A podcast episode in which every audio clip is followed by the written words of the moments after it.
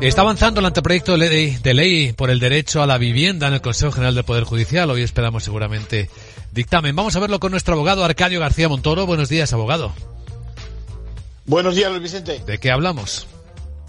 Pues hablamos de dar cuerpo a eso que dice el artículo 47 de la Constitución, que tantas veces se alega el derecho a la vivienda, pero que necesita un desarrollo legal. Es un tema complejo, partiendo del hecho ya de definir qué es una vivienda digna y dónde están esos límites con la categoría de infravivienda. Nuestra norma suprema, decimos, recoge el derecho a la vivienda, pero de ahí a que haya un mecanismo para ponerlo en marcha hay todo un trecho. Sin embargo, el anteproyecto que comentamos podría poner los pies en la tierra y ayudarnos a identificar quién puede ejercerlo y qué pueden esperar quienes estén obligados a cumplirlo. Y como teme el sector, vamos camino de una nueva intervención de precios de la vivienda, como ha ocurrido con el alquiler.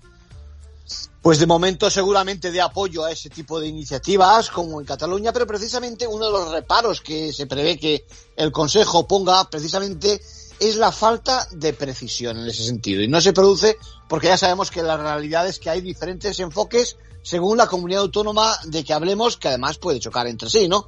Bueno, todavía le queda un buen recorrido a esta potencial norma, pero lo que está claro es que va a ser objeto de mucha polémica todo un arma política y fuente de conflictos que pueden contribuir a saturar el aparato de la justicia. En conclusión.